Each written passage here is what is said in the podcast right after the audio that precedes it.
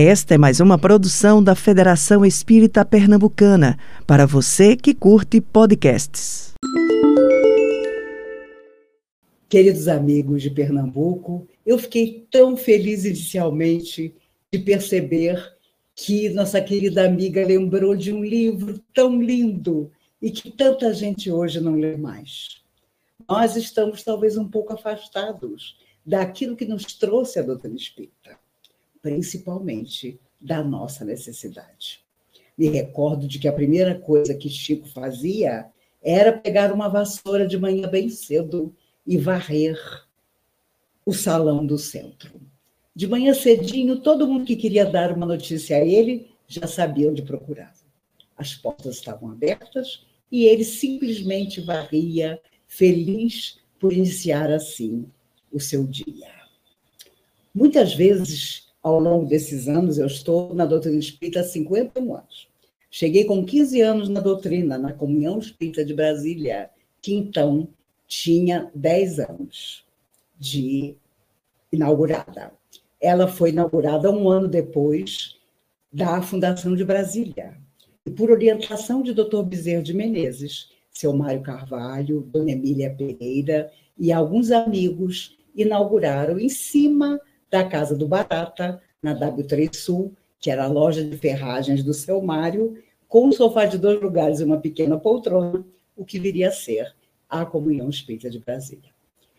A minha família já era espírita desde a época dos meus avós, na década de 30, e era muito difícil ser espírita naquela época, porque você saía muitas vezes do centro espírita para uma delegacia, onde o delegado, com toda autoridade, perguntava: quem é esse Dias da Cruz aqui? Quem é esse Bezerra de Menezes? Quem é esse Caíba Schutel? Naquela época, o receituário mediúnico dentro da casa espírita era muito poderoso. E as pessoas iam em busca de uma orientação, como até hoje, e também de um receituário para suas dificuldades de saúde. Minha avó perdeu a mãe, ela era protestante, e o pastor disse: Você nunca mais vai ver a sua mãe, porque sua mãe era uma santa. E como eu não sei se você é, talvez vocês nunca mais se encontrem. A minha avó ficou enlouquecida. Ela chegou para o meu avô e disse: Amanhã eu vou para a doutrina espírita, porque eu já andei lendo alguma coisa e sei que até as pedras se encontram. Meu avô, naquela época, a mulher não andava sozinha de jeito nenhum. Meu avô ficava da janela do centro assistindo e minha avó entrava e assistia às palestras. Tanto meu avô se encantou com o que eram os preceitos da doutrina espírita, que acabou entrando e sentando também. E toda a família que era protestante foi para a doutrina espírita. A doutrina espírita tem esse fascínio, que é de nos explicar quem somos, como devemos ser e por que as nossas lutas muitas vezes se multiplicam. E quando eu cheguei à comunhão com 15 anos, já desde os 12 ou 13, minha mãe já trabalhava na comunhão, em cima da casa do Barata, eu era assim meio encantada, porque eu via pessoas que já tinham morrido desde os cinco anos de idade, principalmente as almas suicidas. As almas que, quando temos compromisso com elas, nos procuram em toda parte. E fui então à comunhão. Disse a meu pai e a minha mãe que eu ia à comunhão para que eles vissem que eu não tinha nada a ver com a doutrina espírita. Quando eu cheguei de lá, Dona Irene Carvalho, a orientadora espiritual da vida inteira da comunhão, morreu com 95 anos, há poucos anos atrás. Ela, doutor Bezerra, estava incorporado nela. E disse para mim: Minha filha, o que te traz aqui? E eu estou contando isso para vocês porque eu tinha acabado de fazer 15 anos e disse a ele com todas as letras: Eu tenho um buraco dentro de mim que nada preenche. A minha vida era feliz, eu não tinha dificuldades, mas alguma coisa dentro de mim não se completava, desde que eu era criança. E aí ele disse: Que bom, você chegou no lugar onde esse buraco vai ser preenchido. E claro, eu fui evangelizar crianças de 3 a 6 anos. E eu avisei o doutor Bezerra: eu não gosto de criança. Ele disse: Ah, não tem problema não. Você vai estudar a doutrina espírita para poder dizer a elas que ninguém morre. E assim eu comecei achando que era só uma chuva que ia passar, e já se foram 51 anos. Um ano depois, faltou um orador, e Selmar perguntou quem gostaria de falar no lugar dele. Eu, para surpresa de todos, levantei meu braço. Fui lá na frente, falei por 15 minutos no trabalho junto às almas suicidas. Quando eu voltei a mim, porque é claro que não fui eu que falei, todo mundo chorava e eu não sabia o que eu tinha falado. Aí eu pensei comigo, isso vai passar. Foi só dessa vez. E já se vão 50 anos completados nesse mês de, de dezembro. Meus amigos, a tarefa sempre nos aguarda. A nossa dificuldade é entender que a fidelidade a ela precisa permanecer em nossa alma. Quantas e quantas vezes não terá Chico Xavier imaginado que faltava pouco para terminar a tarefa, que as suas dificuldades de saúde não levariam muito longe. E ele viveu 92 anos. Porque toda a sua vida foi dedicada não só a se auto-revelar ao mundo, mas também a nos deixar essa obra extraordinária de mais de 400 livros. Com certeza não temos essa tarefa hercúlea, mas temos uma tão mais difícil, que é de mudar a nós mesmos, que é de não desistir. Porque nós podemos até desanimar, mas desistir não dá. Já fizemos isso em vidas que se foram. Já nos acovardamos nas horas mais impressionantes da nossa existência. E estamos de volta, mais uma vez, trazendo para o nosso coração tudo que precisa ser solucionado. Quantas vezes somos nobres na casa espírita, mas tiranos dentro de casa? Quantas vezes temos a palavra boa para o jovem que surge no centro espírita que o nosso coração escolheu, mas somos implacáveis com filhos, netos, bisnetos. Quantas vezes a nossa paciência se desdobra na direção das almas carentes, necessitadas, material e espiritualmente. Mas quando vamos conversar com um amigo, não temos para ele cinco minutos dos nossos ouvidos e muito menos a palavra nobre que pode afastá-lo de situações dolorosas que teriam graves consequências. Eu acho que esse período difícil, inegavelmente, que todos nós atravessamos na Terra, é o momento de revisar o nosso destino. Se pudéssemos resolver essas questões fora da matéria, não teríamos mergulhado no corpo mais uma vez. O Chico dizia uma coisa muito certa: há coisas que só se resolvem quando estamos na Terra. Para sair da Terra um dia, deixando aquilo em harmonia. Se não a pessoa, pelo menos as nossas intenções.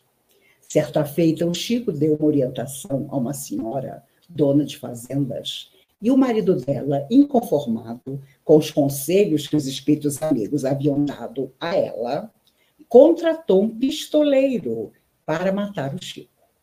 E era de manhã cedinho, o Chico estava varrendo o centro, o pistoleiro sabia muito bem que estaria sozinho, entrou, abraçou o Chico, e o Chico apertou aquele amigo inesperado quando ouviu: Chico, eu vim te matar. E como eu sei que eu vou te matar, eu já vou te dizendo quem é que mandou te matar. Foi o esposo da dona Fulana, a quem você orientou. E ele, contrariado com a orientação que foi dada a ela, me contratou e já me pagou para matar você. Nisso, Chico sente na altura do estômago a pistola que o homem lançava sobre ele. O Chico, confesso a vocês que só o Chico para fazer isso, abriu um enorme sorriso e disse: Ah, meu então seja o que Deus quiser. E aquele pistoleiro começou a tremer e a chorar copiosamente, sem saber exatamente por quê. Sentou-se, contou a própria vida ao Chico, que era uma vida tão infeliz, e disse a ele: Fique com a arma, Chico O Chico, de jeito nenhum. A arma é sua. A decisão também é sua. E o pistoleiro, então, foi embora, sem cumprir o que havia prometido ao patrão, porque não teve coragem de tirar a vida de alguém que o abraçara fortemente e que lhe dera motivos para não fazer o que tinha ido fazer. Quando a pessoa chega na casa espírita, e eu conheci pessoas de todo tipo, de todo jeito, ela acha que vai psicografar nas paredes.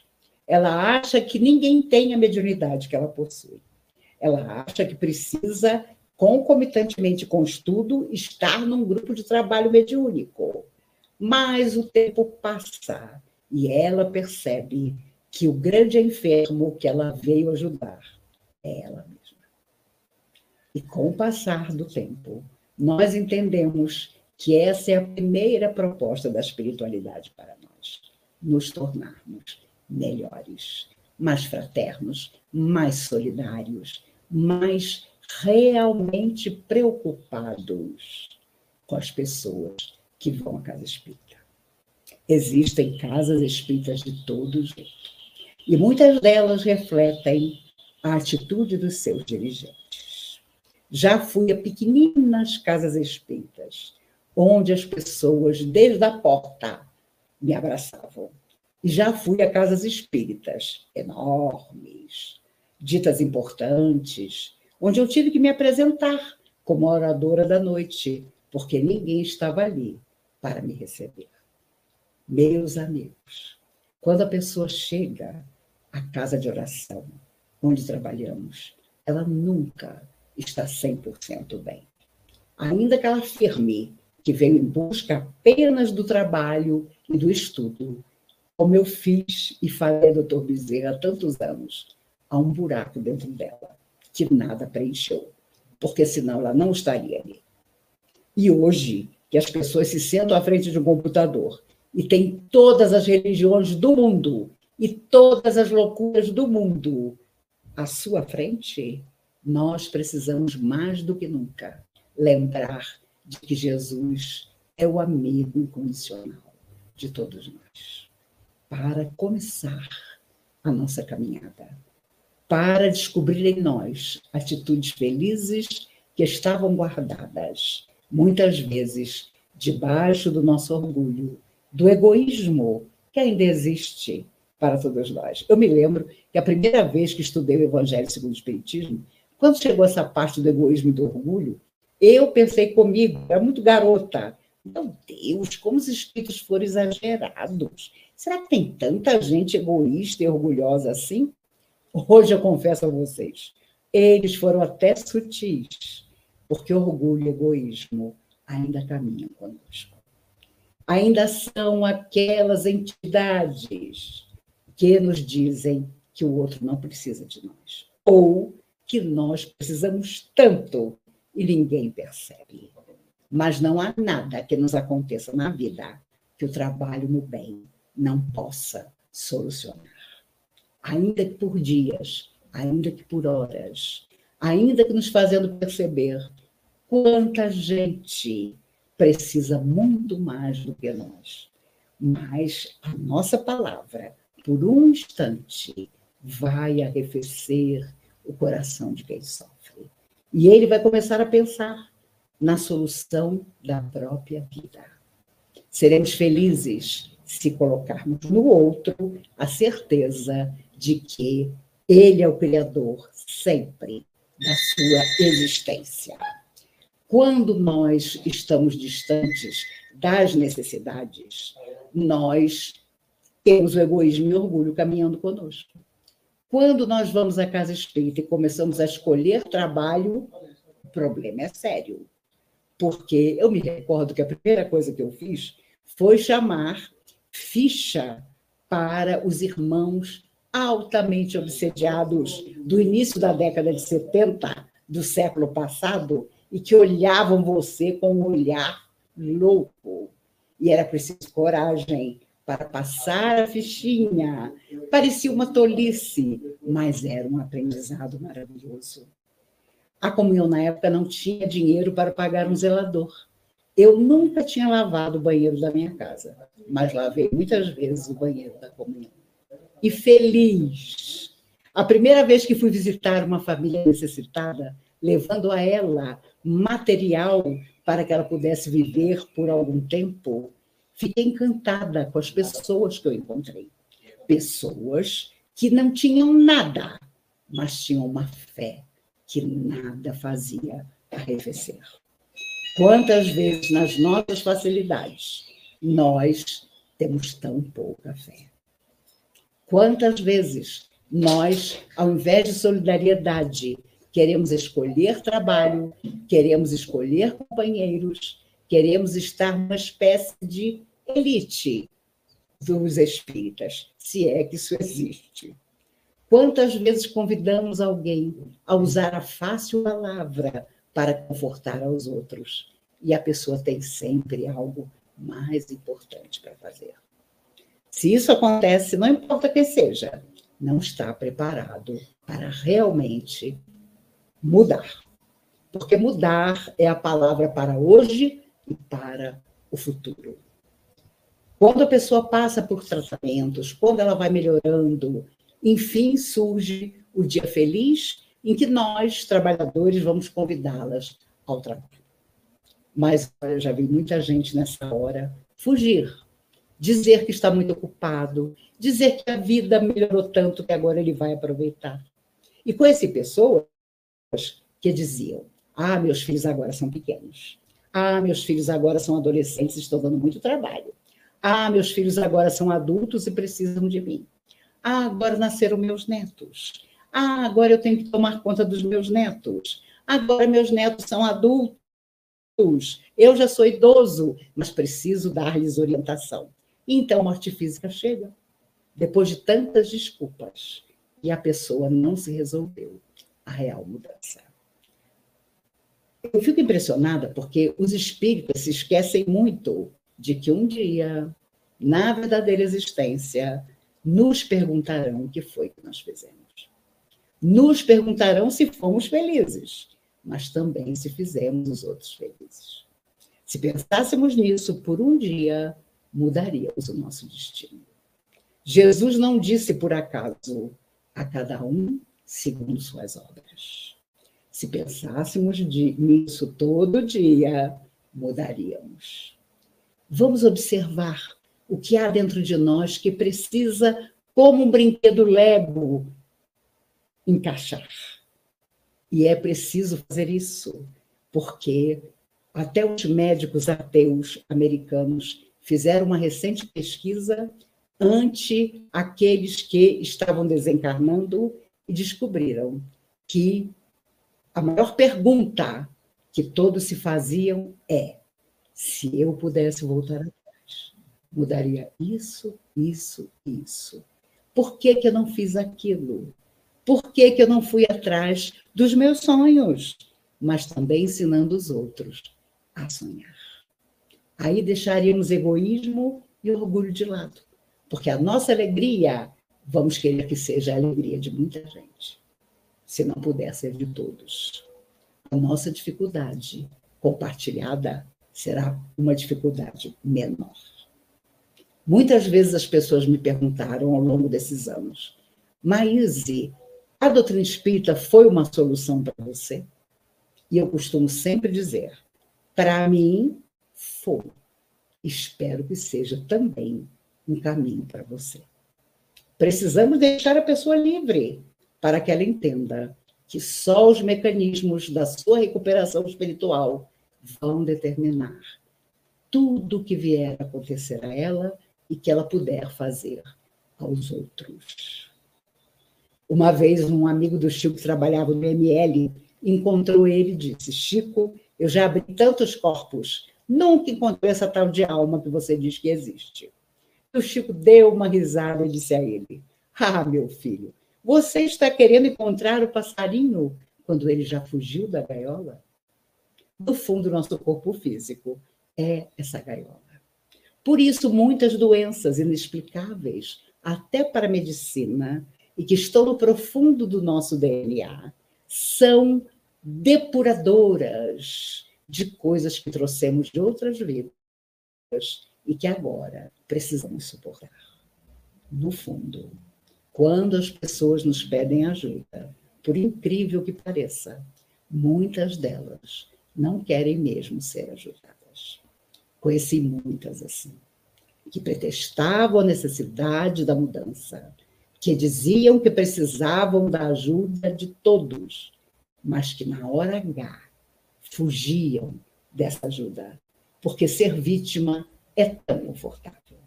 Estar num cantinho dizendo que Deus se esqueceu de nós é tão conveniente. É do humano. Mas nós precisamos ser mais do que humanos, porque fomos criados para a beleza e para a perfeição, que um dia nós vamos alcançar. E até lá, o desafio será sempre, por exemplo, fechar uma janela e uma cortina que nos deixam mais iluminados do que somos e também enfrentar a nós mesmos o grande obstáculo. Porque somos o passado em forma de presente. Sabemos muito bem, embora escondamos de todos, na máscara social que utilizamos das nossas reais precariedades. Precisamos ir a elas com toda a sinceridade de nossa alma. E quando a pessoa buscar ajuda, buscar um conselho, nos der um telefonema, se nós não estivermos bem para conversar, vamos ser sinceros. Vamos dizer: olha, hoje você me pegou num dia que eu não estou 100%. Eu tenho certeza que teremos outro momento muito melhor para conversar. Isso não é covardia, é realidade. E principalmente entre os amigos trabalhadores. O espírito é uma pessoa tão sensível que se você disser que ela não fica bem de amarelo, nunca mais ela usa amarelo. E ofendida. Então nós estamos na religião errada, na filosofia de vida errada.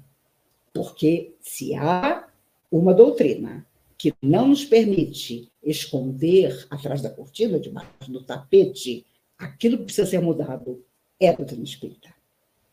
Os pioneiros da doutrina espírita venceram situações das quais nós nem ficamos sabendo, porque não chegou até nós. E eram espíritas numa época em que era uma vergonha você dizer que era espírita. Hoje você vai numa festa, se alguém te conhece como espírita, já forma aquela filhinha. Ah, eu queria te contar um pesadelo que eu tive. Ah, tem uma poltrona na casa da minha avó que ninguém senta. Deve ser o meu avô que não sai de lá. As histórias mais estapafúrdias, mais longe da realidade você escuta. Porque as pessoas têm quase um prazer de dizer que as questões espirituais as afetam. Mas se afetam, precisam ser resolvidas. E é nessa solidariedade querida, é nesse sorriso que nós vamos atraindo as pessoas para um mundo ações espirituais que elas nem imaginam.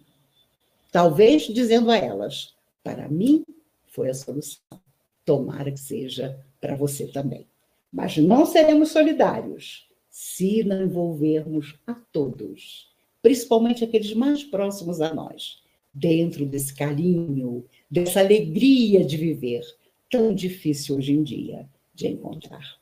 Porque liga-se qualquer meio de comunicação e o que vem é o desastre da humanidade. E me lembro de Chico, que dizia: Nós somos hoje a mesma humanidade que tornou o mundo como ele é. Por isso estamos de volta, para que cada um de nós possa fazer o melhor ao seu alcance e modificar. Primeiro, intimamente, depois, no geral, tudo aquilo que nós pudermos trazer de beleza, de vida, de verdadeira fé. Porque quando tudo vai bem, nossa fé vai maravilhosa. Mas quando as coisas ficam difíceis, quando as portas se fecham, quando parece que não haverá solução para nossos dramas, então a nossa fé como que desaparece.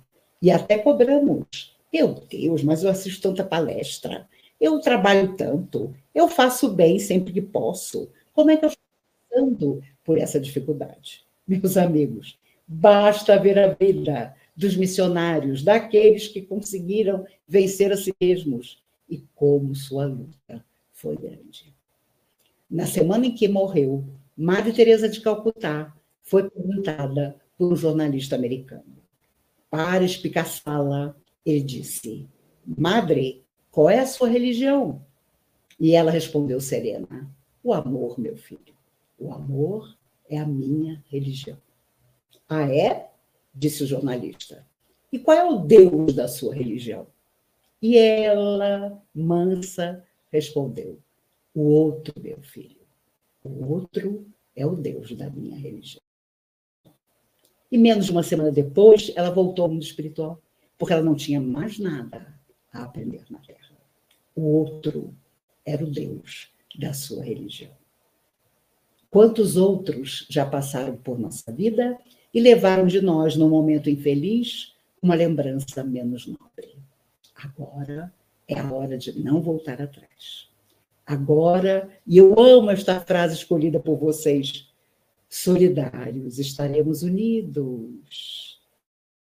Quando as divisões acontecem, somos só ponto de vista. E por causa de um ponto de vista, quantas discussões infelizes, eu mesma, fazendo parte de trabalhos e diretorias da comunhão, presenciei. E, infelizmente, até participei. Por isso, que nós entendamos que todo convite da vida, a cada dia, é para a nossa renovação. É para poder dizer: eu posso, Senhor. Eu posso porque confio em Ti. Porque não importa o que aconteça, estarei sempre disposto a recomeçar. Uma vez perguntaram ao Chico: Chico, quando você faz uma grande bobagem, ou como é que você começa de novo? Imagine, a pessoa teve coragem de perguntar uma coisa dessa para o Chico. E o Chico tranquilamente disse: Ah, quando eu acordo de manhã, me sento na minha cama e digo: Senhor, aqui estou eu mais uma vez. E começo tudo de novo. Por isso, começar de novo é a mensagem que a doutrina espírita nos traz. Temos tanta necessidade disso que já vivemos tantas vidas e ainda viveremos outras. Mas o planeta Terra precisa de nós, porque somos quem o tornou assim em vidas que se foram. Então, de pequeninas coisas até grandes coisas que virão para a solução de nossas vidas, nós precisamos continuar. E sem vergonha nenhuma, dizer: olha, meu amigo, me perdoe por aquele dia. Eu com certeza não estava bem, e deixei passar para você uma tristeza que era minha e que agora nós podemos resolver com trabalho, com alegria, com renovação. Há tanta gente boa, há tanta gente generosa no mundo, nós é que às vezes estamos focando só naquilo que não está dando certo. Nós somos quem não deu certo em vidas que se passaram. E agora nos cabe começar tudo de novo. E é bom demais imaginar que Deus nos convidará a começar outras vezes. Mas a nossa consciência, já bem desperta, sabe que agora é a hora.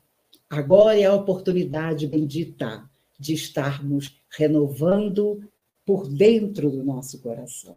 Porque aquilo que está aqui e que vem para cá comanda as nossas existências. Não temos vergonha nenhuma de nos tornarmos mais humildes, mais serenos, mais seletos, também nas influências que recebemos. Quanta gente só fala de tristeza, só fala do que não deu certo e vai se impregnando daquilo, e vai se energizando daquilo. É como usar um alimento que você sabe que já está deteriorado, mesmo assim, você o coloca para dentro. A nossa mente e o nosso coração são sempre o grande caminho. Aquilo que não nasce de nós não existirá. Por isso, eu começo desejando para mim e para todos que estão conosco, e para aqueles que não estão conosco, essa renovação feliz apesar de tudo, e o tudo é complicado, que nós possamos dizer como Chico: aqui estou eu, mais uma vez. Em todos os aspectos da nossa vida estaremos renovados. Até a medicina hoje, holística agora, tradicional no futuro, faz perceber que tudo começa e termina portas adentro do nosso coração. Se você observar, já há muitos médicos que, quando você vai consultar, depois de uma série de perguntas, diz assim: como vai sua vida afetiva? Como você está por dentro? Porque até os mais tradicionais profissionais da medicina já perceberam que ou você fica mais doente ou mais disposto à cura, dependendo da sua vontade. E no livro maravilhoso de Emmanuel, Vida e Sexo, há um capítulo que se intitula Vontade. E ele diz que ela é a grande coordenadora do nosso escritório mental. Aquilo que nós não quisermos não acontecerá. Mas aquilo que nós determinarmos virá para o nosso coração, para os nossos braços, para a nossa felicidade. Que possamos ser felizes, fazendo os outros felizes. Que possamos viver na realidade de um planeta que ainda precisa tanto de cada um de nós. E nós precisamos dele, porque senão não estaríamos aqui. As pessoas falam de Júpiter, de Plutão, de tudo aquilo que virá para o terceiro milênio. Mas o terceiro milênio não vai chegar se ele não começar com o esforço de cada um de nós. Que possamos nos esforçar e, se possível, com alegria, com realidade, com dinamismo, com aquela fraternidade e solidariedade que queremos ver no outro, mas que precisa começar em nós. E tenho certeza que nós vamos conseguir. Você ouviu o podcast da Federação Espírita Pernambucana.